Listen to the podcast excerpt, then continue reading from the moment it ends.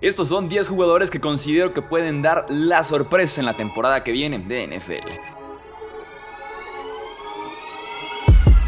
Hablemos de fútbol. Hablemos de fútbol. Noticias, análisis, opinión y debate de la NFL con el estilo de Hablemos de fútbol.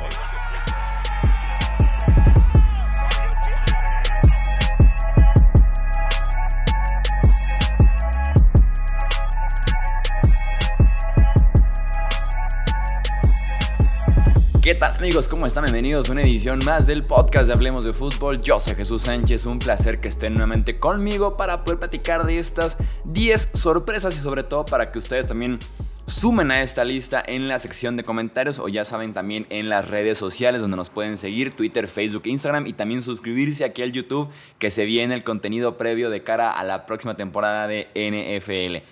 Considero yo sorpresa porque tendremos una lista de jugadores que considero que pueden ser la revelación la próxima temporada. Pero creo que estos jugadores que son 10 sorpresas, creo que no entran como tal en revelación porque no esperaría tampoco que den un salto tan importante o que considero tal vez que Revelación podría ser un jugador que ya lo hizo bien en algún momento de su carrera la temporada anterior y que da como ese siguiente paso de calidad. Aquí son jugadores que tal vez de forma inesperada pueden dar esa producción aunque sea decente, aceptable, dando justamente la sorpresa, ¿no? Que no se espera tanto de ellos porque no han sido tan buenos, no han sido tan consistentes, incluso su mismo equipo original ya hasta los cambió, los cortó, los dejó ir en la agencia libre, no confiaban del todo en ellos y por alguna razón podrían dar justamente esa gran sorpresa la próxima temporada. Así que tenemos 10 nombres para repasar de esta lista. El primero de ellos no está en orden específico, simplemente están como en orden de relevancia, pero no es como que considere que los primeros sean más factibles, eh, más importantes o algo por el estilo, en lo absoluto. El primero de ellos, Mac Jones, el coreback de los New England Patriots. Nadie espera absolutamente nada de Mac Jones este año. Está tirado al traste de Mac Jones.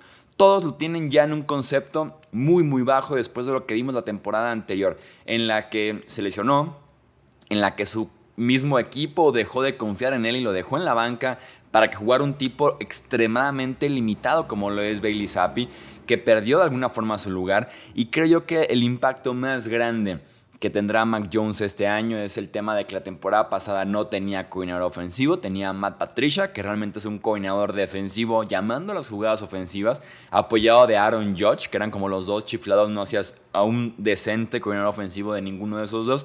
Y este año llega Bill O'Brien, que ha trabajado muy bien con corebacks en su carrera en la NFL, como Tom Brady, como Deshaun Watson, también con Christian Hackenberg en Penn State. Entonces considero que Bill O'Brien puede traer de regreso por lo menos al Mac Jones de la temporada de novato y pueda dar justamente la sorpresa en New England. El segundo jugador de la lista es Justin Ross, el wide receiver de los Kansas City Chiefs. Probablemente muy pero muy pocos han escuchado el nombre de Justin Ross.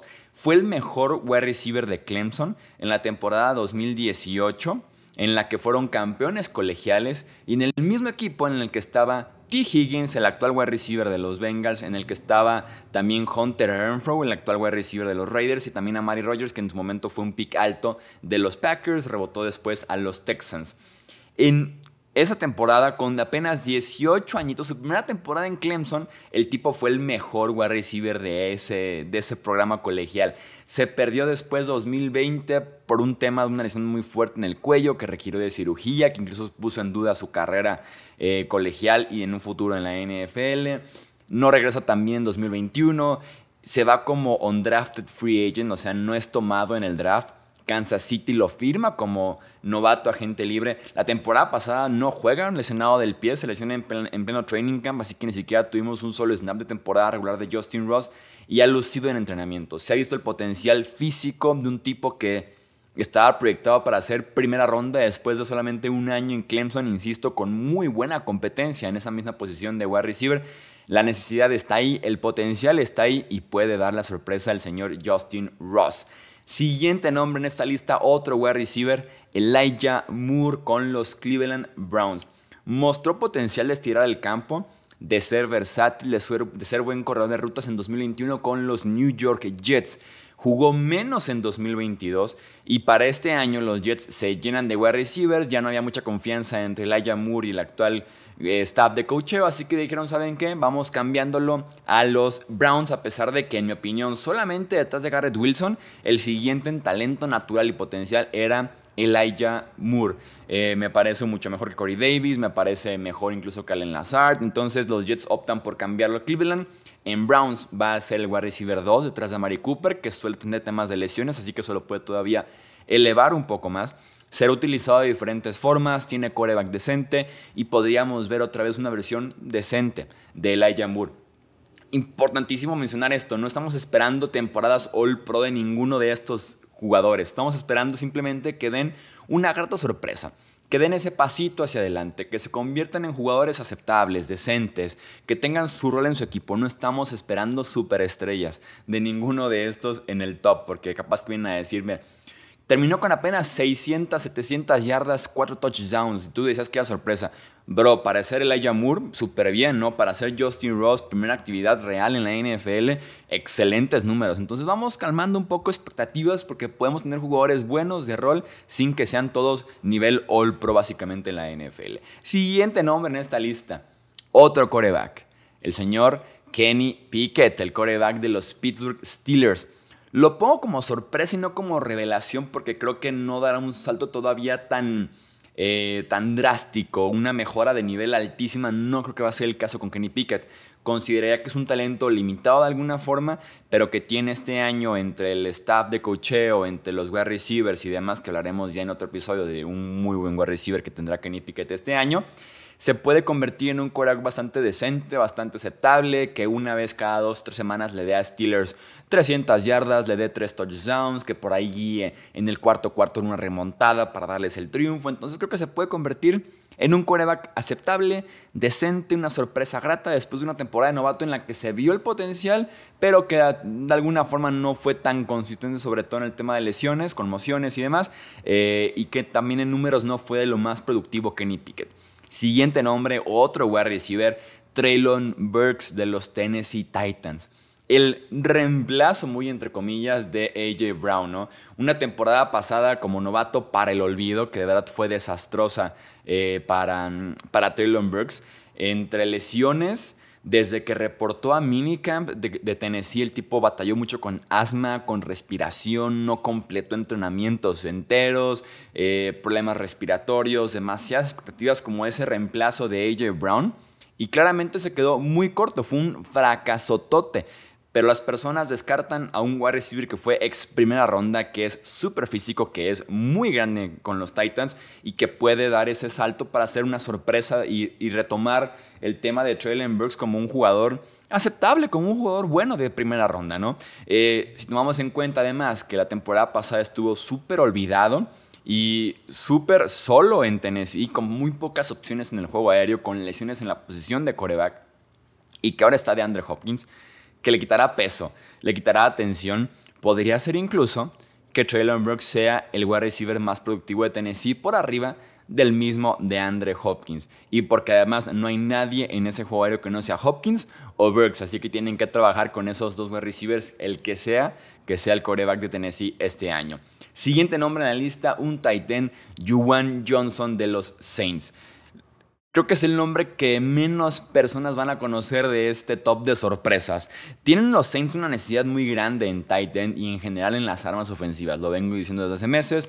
Se agrava el tema con la suspensión de tres partidos de Alvin Cámara, así que alguien tiene que levantar la mano como arma ofensiva para poder mover el ovoide y Juwan Johnson tiene su rol en esa ofensiva.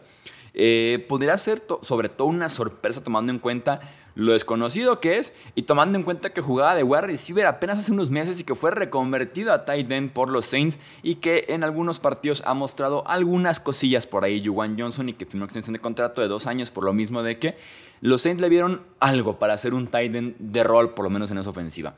Siguiente nombre, primer defensivo que tenemos por acá, Daxton Hill o Dax Hill, el safety de los Bengals. Cincinnati dejó ir a sus safeties en los últimos años confiando en el futuro, confiando en la juventud, en el potencial y Dax Hill es justamente ese futuro, ese potencial como ex primera ronda y que dejan ir a Jesse Bates, que es uno de los mejores free safeties de la NFL, justamente para que juegue Dax Hill, que tiene rango, obviamente tiene velocidad, es más joven, más barato y tiene ese pedigrí como jugador de ex primera ronda.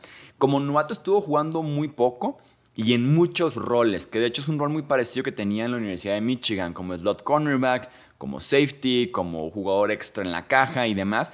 Aquí estará jugando naturalmente como safety. Y puede ser justamente una sorpresa como que, que digamos, Jesse Bates es un tipo muy bueno, pero Cincinnati tuvo la sorpresa de un Dax Hill que no fue tan extrañado de alguna forma Jesse Bates después de que vimos el trabajo que pudo hacer Dax Hill. Siguiente nombre, Devonte Wyatt, el tackle defensivo de los Green Bay Packers. Hablando de jugar muy poco, Devonte Wyatt apenas estuvo en el 23% de los snaps defensivos de los Green Bay Packers, como también liniero defensivo, ex primera ronda. Estamos hablando de un tipo que tiene el talento, que tiene producción, que tiene calidad, que tiene muchísima experiencia cuando jugaba en la Universidad de Georgia, un tipo que estaba listo para jugar en la NFL desde el día 1. Se va Jarran Reed, se va Dean Lowry, así que hay espacio en esa línea defensiva para que juegue Devonte Wyatt y puede ser una grata sorpresa en esa línea defensiva porque el potencial y talento está ahí. El tipo literalmente hace unos meses fue primera ronda. Siguiente nombre, Irv Smith. Hoy tenemos varios tight ends, ¿eh? Irv Smith, el tight end ahora de los Cincinnati Bengals. Siento que soy como el eterno enamorado de Irv Smith. Me parece que lo he mencionado ya anteriormente como jugador revelación, jugador sorpresa, ojo con Irv Smith y demás. La realidad es que me ha quedado muy mal siempre. Aquí estoy otra vez en el, barco de Irv Smith.